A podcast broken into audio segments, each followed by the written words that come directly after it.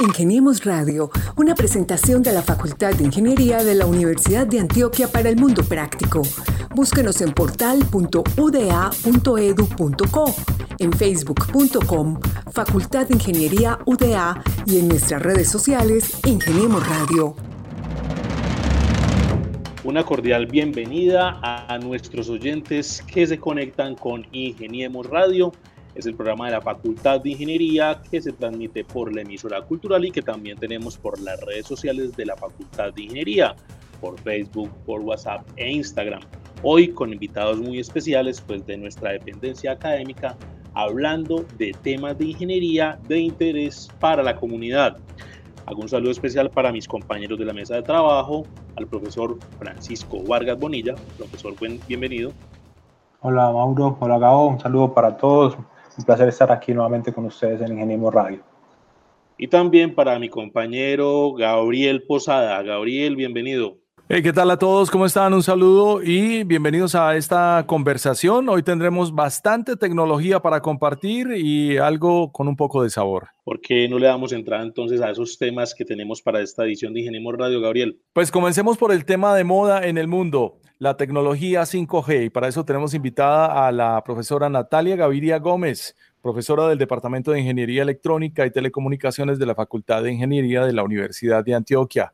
Así es, Gabriel, la profesora Natalia Gaviria, pues docente investigadora, ya hace parte del grupo GITA, Grupo de Investigación en Telecomunicaciones Aplicada, una experta en todos estos temas de telecomunicaciones y muy involucrada en, en un aspecto muy importante y es la entrada o lo que parece ser por fin la entrada de la tecnología 5G al país a través de los pilotos que viene impulsando el Ministerio de las Telecomunicaciones, MINTIC, y esperamos que ellas pueda contarnos sobre esta experiencia y algunos aspectos generales que mejoren nuestro entendimiento sobre esta pues, nueva generación de tecnología en temas de telecomunicaciones. Profesora Natalia, bienvenida eh, al programa. Gracias por aceptar la invitación. ¿Cómo está? Bien, muchas gracias. Gracias a ustedes por invitarme. Perfecto, profe. Cuéntenos, por favor, en términos generales, llamó de introducción, ¿qué podemos entender junto a este tema de las tecnologías 5G? Para mí, pues, digamos, la forma más sencilla de explicar lo que es 5G es simplemente la evolución de las comunicaciones móviles. Eh, cuando uno ve, pues, un poco la historia de las comunicaciones móviles, empezaron en Colombia, no sé, a mediados de los 90, principios de los 90. En esa época solamente podíamos hablar por teléfono y había incluso restricciones, yo no sé si ustedes se acuerdan o incluso si les tocó a algunos de ustedes, cómo era difícil si yo vivía en Bogotá y tenía pues mi servicio en Bogotá, eh, venir a Medellín y hablar por celular era complicado en esa época. Entonces, eh, las redes móviles, en general la telefonía móvil, ha evolucionado durante varias generaciones y ha pasado por diferentes eh, formas. Y a eso se le llama, digamos, las diferentes generaciones de las redes móviles. Entonces la 5G es, digamos en palabras sencillas, la evolución eh, de las redes móviles de comunicación, que nos va a permitir, digamos, una cantidad eh, de servicios nuevos y de funcionalidades nuevas que no teníamos, digamos, anteriormente. ¿Qué servicios podríamos mencionar Ah, se abren en el panorama gracias a esta habilitación tecnológica en el país? Digamos que el abanico es bastante grande. A mí en particular, por ejemplo, me llama mucho la atención eh, el tema de las comunicaciones eh, máquina a máquina, o sea, de las comunicaciones en las que no necesariamente hay una mediación del ser humano. Entonces, eh, tecnologías, por ejemplo, como el Internet de las Cosas, que a su vez habilitan, digamos, asuntos como las ciudades inteligentes, como eh, control de salud, etcétera, eh, se van a ver habilitados y van a ser, digamos, mucho más viables gracias a este nuevo tipo de comunicaciones. Cuando hablamos del Internet de las Cosas, estamos hablando de dispositivos que ya se sincronizan con su teléfono y le dicen cuál es el mejor momento en la semana para lavar y secar su ropa, por ejemplo, y la lavadora cómo se sincroniza con su calendario. Pero en Colombia tenemos un problema desde los años 90, desde la misma infraestructura de la telefonía celular. ¿En qué términos podemos pensar en 5G cuando aún el 4G tiene serios problemas en la infraestructura colombiana? Eh, digamos que ese es un asunto más de operadores que de tecnología en sí. A ver, cuando a mí me preguntan si en Colombia estamos listos para 5G, yo pienso pues que Claro que sí, eso no quiere decir que los operadores estén listos. Es decir, eh, nosotros siempre como país, obviamente en vías de desarrollo, vamos siempre un poco rezagados eh, en comparación con países desarrollados o incluso con algunos de nuestros vecinos latinoamericanos. Si estamos preparados o no para 5G, digamos que nos lo irán diciendo los mismos operadores y los mismos proveedores de servicio. De todas formas, hay asuntos relacionados con la tecnología que personalmente me, me hacen ser un poco optimista. Y es que eh, la tecnología, por ejemplo, no implica un despliegue de infraestructura civil como el que se necesita actualmente en algunas de las redes que tenemos. O por ejemplo, eh, cuando uno ve, ustedes han visto pues que eh, las estaciones base de la telefonía celular se nos volvieron ya parte del paisaje, no muy estético, pero bueno, son parte del paisaje e implican toda una infraestructura civil, permisos, etcétera. El despliegue de una red 5G puede ser a partir de esta infraestructura que ya tenemos, pero no se necesita desplegar eh, una infraestructura civil pesada adicional. Entonces, pues digamos que en ese sentido puede pensar uno que puede haber optimismo en un despliegue un poco más ágil eh, de una tecnología como la 5G. Otra cosa que se puede mencionar, profe, es pues también es una necesidad, teniendo en cuenta pues, la explosión de datos que se empiezan a manejar en las diferentes, digamos, aplicaciones con todo este tema del Big Data y lo que ha permitido tener muchas aplicaciones en la nube. Yo creo que es fácil recordar pues cómo ha evolucionado lo que llamamos la velocidad de transmisión de los datos y cómo muy seguramente este 5G, 5G abre una puerta importante para hacer realidad, digamos, muchas aplicaciones que hasta el momento eran imposibles eh, o por lo menos no viables por, por, la cantidad de información que es necesario manejar. A nivel de estos pilotos, eh, ¿se ha especificado algún tipo, digamos, de aplicación que sea de interés para una ciudad como Medellín? Eh, sí, eh, digamos para poner en contexto, en este momento en Colombia eh, se están empezando a hacer pilotos de 5G, en particular, digamos, en la banda de 3.5 GHz. En Bogotá ya hay un piloto en marcha y en Medellín pues va a empezar un piloto, esperemos que muy pronto. La idea de estos pilotos es, como dice el decano, también formar casos de uso, constituir casos de uso que sean muy adaptados a las condiciones nuestras y a las ciudades nuestras. En particular se habla de que los pilotos de aplicaciones nacionales, sino más allá a casos de uso que se relacionan con eh, telesalud, con movilidad, sistemas, digamos, masivos de transporte y con educación. En este momento yo creo que eh, la pandemia también nos ha mostrado los problemas de conectividad que tenemos todavía incluso pues en ciudades como Medellín y parte digamos de la esperanza nuestra es que eh, una implementación o un despliegue como el de 5G nos permita también una ampliación de la cobertura y de una cobertura digamos, con calidad, con un buen ancho de banda. Profe, coméntenos un par de experimentos que se estén realizando en Colombia en este momento con 5G. En Colombia, el ministerio sacó, yo creo que fue en el mes de mayo, junio, eh, una convocatoria para desplegar, digamos, los primeros pilotos de 5G. Entonces, los que te decía ahora, es, eh, el primero es en Bogotá. En Bogotá, digamos, tienen eh, un piloto marchando, uno es como una plaza privada donde funciona 5G y tienen algunos casos de uso implementados. Incluso parece que se asesoraron o, digamos, utilizaron parte del piloto un poco en diagnóstico de imágenes relacionadas con el ese es digamos el que hay en Bogotá. En Medellín todavía digamos no está en marcha, como les decía, pero va a empezar ojalá muy pronto y la idea es que se experimente con ojalá con la parte de educación, que uno de los casos de uso sea la parte de educación. Ahorita que todos estamos en la casa recibiendo o dando clases, eh, la idea es ver cómo entonces podemos hacer buen uso de la, de la tecnología para mejorar esa, esa educación a distancia que tenemos hoy desde las casas. Pero básicamente esos son los pilotos. Ya, ya arrancó el de Bogotá, estamos esperando que arranquen en otras ciudades, como les decía en la banda de 3.5 gigas. Profesora Natalia, muchísimas gracias por compartir con nosotros un poco de ese trabajo diario que hacen ustedes en el grupo JITA que nos sentimos muy orgullosos de estar presentes en estos pilotos que definitivamente representan un paso importante a nivel tecnológico como país. Gracias por aceptar la invitación eh, y esperamos tenerte pronto nuevamente aquí en este programa. Gracias a ustedes por invitarme y bueno, un saludo a todos. Ingeniemos Radio. Vamos con el segundo invitado en esta tarde en Ingeniemos Radio, el programa de la Facultad de Ingeniería de la Universidad de Antioquia.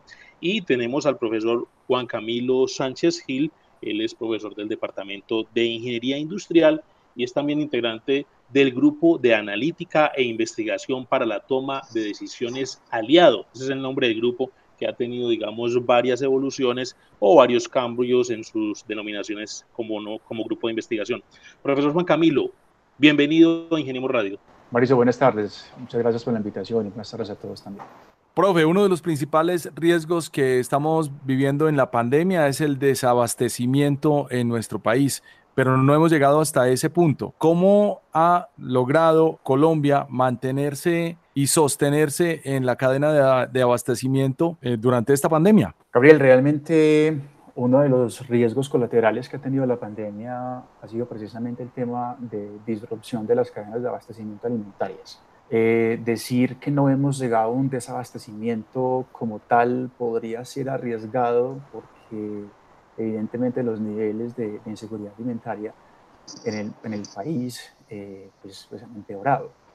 Eh, entonces tenemos un problema evidentemente desde el acceso y desde la disponibilidad generado sobre todo pues por las medidas de confinamiento y pues por el rompimiento de las actividades económicas de un buen porcentaje de la población. Entonces, realmente eh, el problema está allí y, si bien para muchos no es muy perceptible, eh, para otros sí lo es y yo pienso que como universidad pues eh, no somos ajenos al problema. Pienso que pues, solamente basta con, con pasar, por ejemplo, por los alrededores de la universidad para que veamos cuántas personas están con un trapo rojo llamando la atención para tener una ayuda alimentaria. Profesor Juan Camilo, este trabajo que realiza el Grupo Aliado, digamos, se da en el marco de una estrategia que la universidad denominada UDA responde al COVID-19.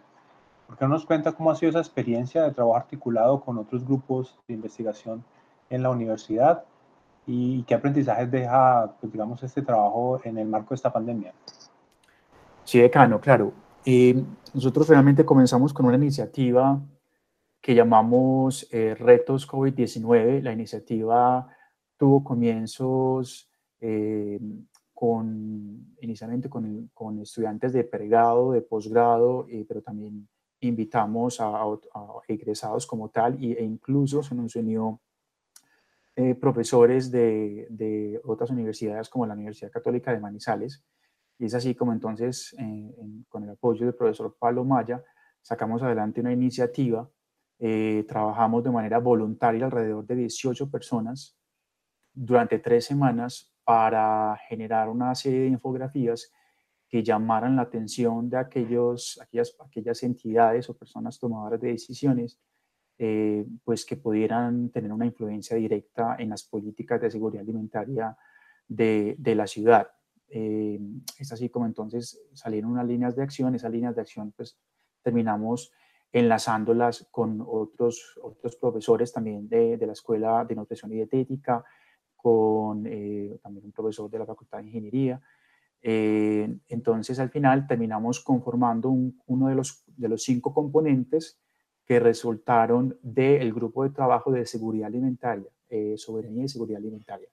Soberanía y seguridad alimentaria es, de hecho, una de las, de las 15 líneas que la universidad definió como estratégicas en su programa de UDA Responde al COVID-19.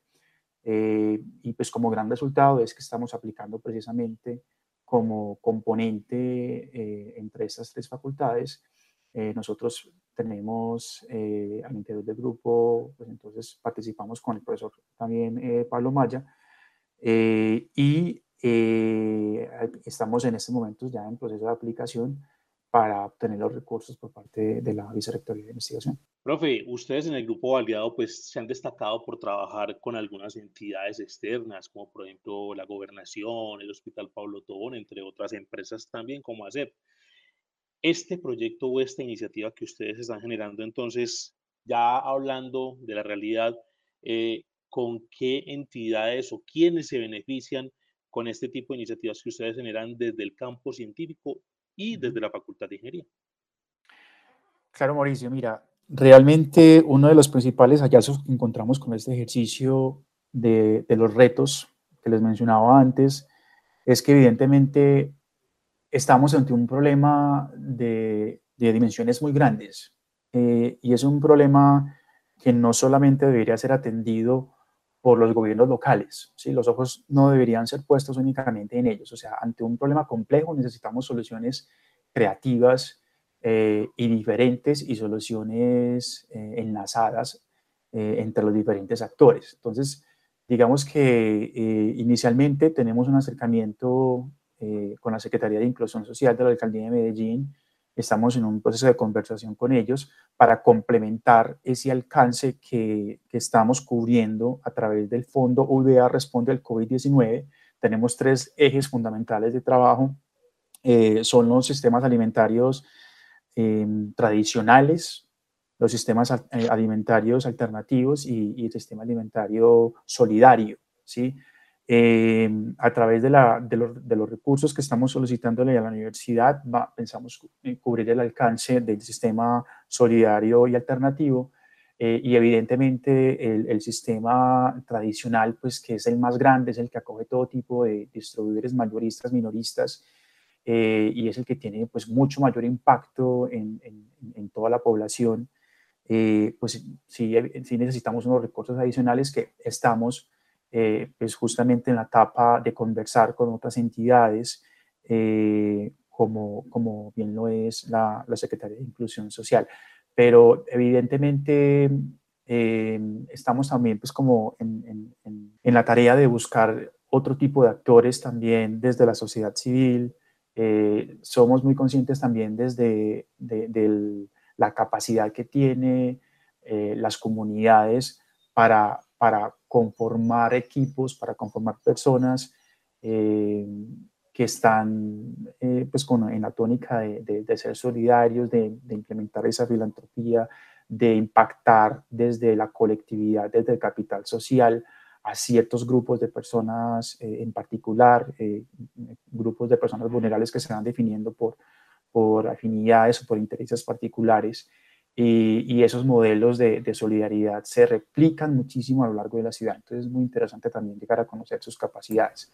Eh, evidentemente, Mauricio es un problema eh, que nos atañe absolutamente a todos. Eh, durante la temporada de pandemia que hemos vivido y antes de ella ya teníamos grandes datos, ya teníamos gran información.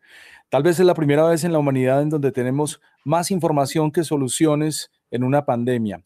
Cuéntanos un poco, por favor, cómo llegaron ustedes a la data con la que crean estas infografías cuyo contenido principal son unas líneas de acción que se pueden llevar a nivel de políticas, como nos cuenta, y generar cambios. Ariel, es muy buena pregunta, porque realmente lo que habría que resaltar de la metodología con la que abordamos estas tres semanas de trabajo con, con estas 18 personas voluntarias eh, fue, mm, digamos, no precisamente enfocarnos en una metodología de un proyecto de investigación como tal, que ya viene con, unos objetivos específicos, que ya viene con un objetivo general, que, que, trae una metodología muy clara y unos métodos muy puntuales para obtener unos, unos resultados.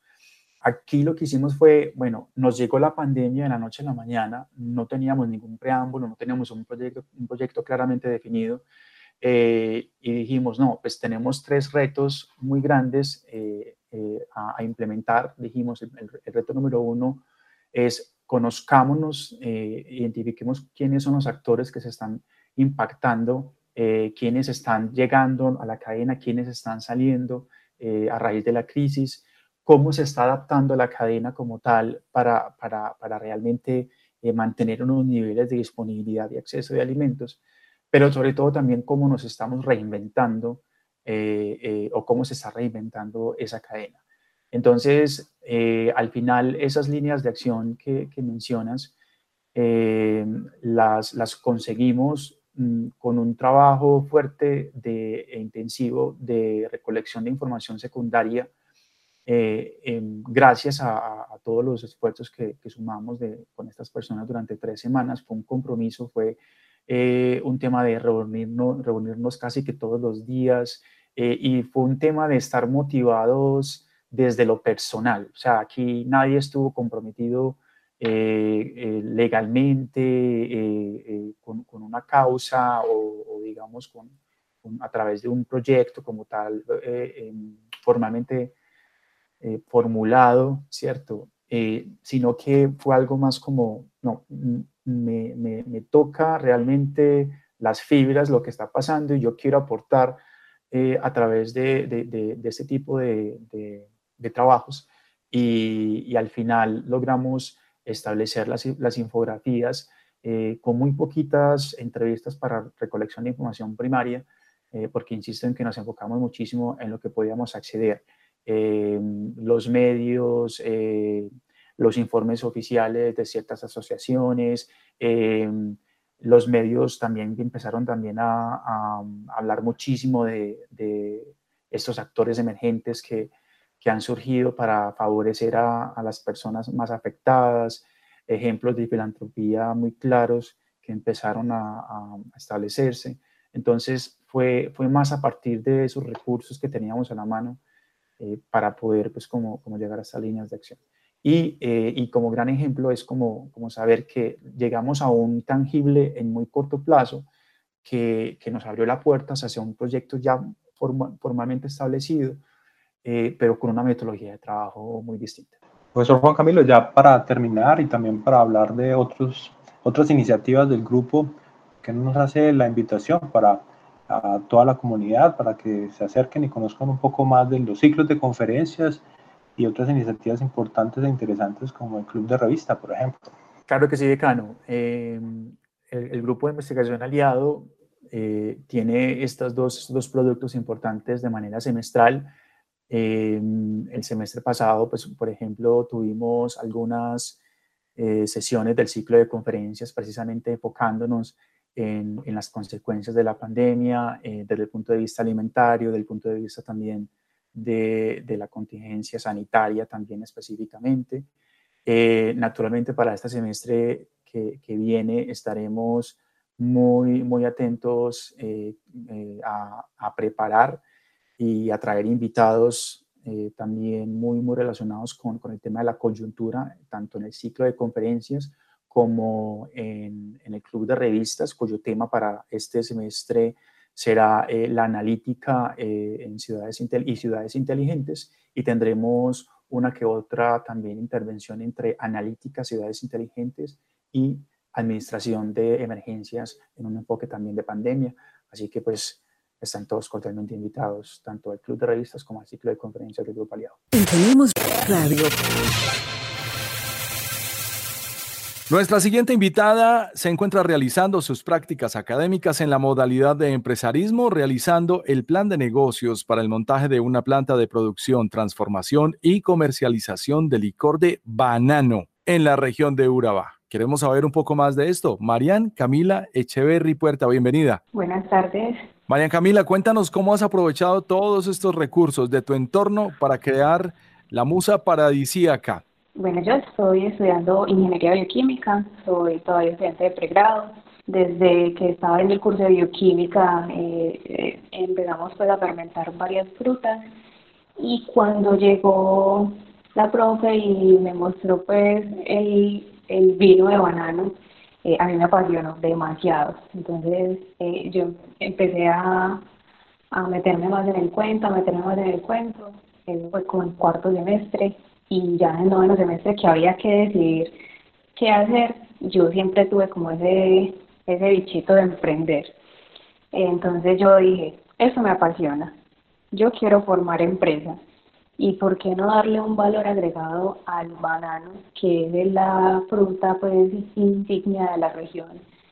Urabá es la región bananera y platanera más importante del país, entonces eso fue mi, motivación a emprender y a elegir esta práctica académica. Yo creo que es importante, pues en, primero, en primer lugar, recordar que eh, los estudiantes de la Facultad de Ingeniería tienen esa posibilidad de adelantar un proyecto de emprendimiento como requisito de grado. O sea, preguntarle a Marian cómo ha sido esa experiencia, porque pues muchas veces se piensa que es solamente en las grandes ciudades donde existe, digamos, un ecosistema de innovación. ¿Cómo ha sido esa experiencia? ¿Qué acompañamiento ha recibido? ¿Cómo se ha sentido en todo este tema del emprendimiento que no es fácil, necesita mucha dedicación y como ella lo ha dicho, se necesita esa decisión. Cuéntanos un poco de ese proceso en torno a lo que ha sido pues, el inicio en el camino del emprendimiento. Marian, por favor. Bueno, claro que sí. Eh, bueno, nuestro producto eh, no solamente es desde el periodo de las prácticas académicas, ya lleva más de tres años validándose como producto con nuestros clientes objetivos. Eh, hemos mejorado nuestro proceso de producción y asimismo se ha mejorado demasiado el producto, tanto en la calidad como en la presentación de él. Lastimosamente sí se necesita un capital semilla, se necesita un socio capitalista para uno poder cumplir con todos los requisitos eh, legales como empresa y, y todos los requisitos sanitarios del producto. Entonces, eh, ya pues es como muy diferente con la práctica porque la práctica es formular un plan de negocios que, que recoge un montón de estudios. Eh, yo ya tenía algo muy adelantado que era ya el producto y la marca, la etiqueta. Eso era como lo único que tenía adelantado. Pero sí fue un poco difícil y se tornó un poco difícil con el tema de la pandemia porque apenas empezó la pandemia yo estaba en un estudio de mercado, yo no había realizado nada de encuestas en los dos años y medio que llevaba. Entonces eh, tocó usar redes sociales, empezar a, a ver cuáles eran los, los, los clientes a los que, les había, los, los que les había vendido, porque las encuestas que tenía que, tenía que realizar era a, a clientes que ya hubieran probado el licor de bananas. Entonces se tornó difícil porque eran alrededor de, de 400 encuestas, entonces sí estuvo difícil, pero ya, ya se logró todo el objetivo. Marian, yo me voy a poner en el lugar de aquellos habitantes de Antioquia que nos escuchan y que están en otras regiones del departamento y es, bueno, cuéntenos entonces, ¿quién está comprando musa paradisiaca? A qué sabe eso que es tan delicioso y que está teniendo tanto impacto, dónde se vende, cuánto vale. O sea, cuéntenos más del negocio, pues ya desde la parte cotidiana, no desde la parte tan ingenierita. Bueno, eh, en estos momentos estamos realizando solamente domicilios y envíos nacionales. Eh, hemos enviado a diferentes partes del país, hemos enviado a Bogotá, a Medellín, eh, a estos días enviamos a Ismina, y se está rotando muy, muy bien. Eh, el licor es un poquito dulce, es un, un nicho de mercado totalmente diferente a, a los vinos secos, esos son, son clientes totalmente diferentes. Eh, ¿Cuánto cuesta? Bueno, tenemos dos presentaciones, una de 90 mililitros que cuesta 10 mil pesos y una de 750 mililitros que cuesta 40 mil pesos. Eh, ya si, si desean para una ocasión especial, también vendemos, también vendemos una caja de madera muy bonita, muy elegante, eh, con toda la publicidad de Musa y, ya esa cuesta 80 mil pesos. Todas las, las presentaciones están rotando súper bien bueno, ya tenemos patrocinador para este programa. Marian, qué interesante, decano, cómo los estudiantes de la facultad encuentran en su entorno no solamente eh, las habilidades, sino lo, la suma de saberes para sacar adelante un emprendimiento como este. Felicitaciones, Marian. Muchísimas gracias. Muy bien, entonces estos fueron nuestros invitados hoy en Ingeniemos Radio. Hablamos entonces de las tecnologías 5G Conocimos las cadenas de abastecimiento y cómo esto está impactando a la comunidad y las empresas desde el grupo aliado y las iniciativas de emprendimiento con productos desarrollados desde las regiones del departamento de Antioquia, en este caso el licor Musa Paradisiaca, un licor a partir del banano. Nos esperamos la próxima semana con nuevas historias, con más invitados y nuevos contenidos de lo que hacen los ingenieros de la Universidad de Antioquia, aquí en Ingeniemos Radio, el programa de la Facultad de Ingeniería. Muchas gracias. Ingeniemos Radio, una presentación de la Facultad de Ingeniería de la Universidad de Antioquia para el Mundo Práctico. Búsquenos en portal.uda.edu.co, en facebook.com, Facultad de Ingeniería UDA y en nuestras redes sociales Ingeniemos Radio.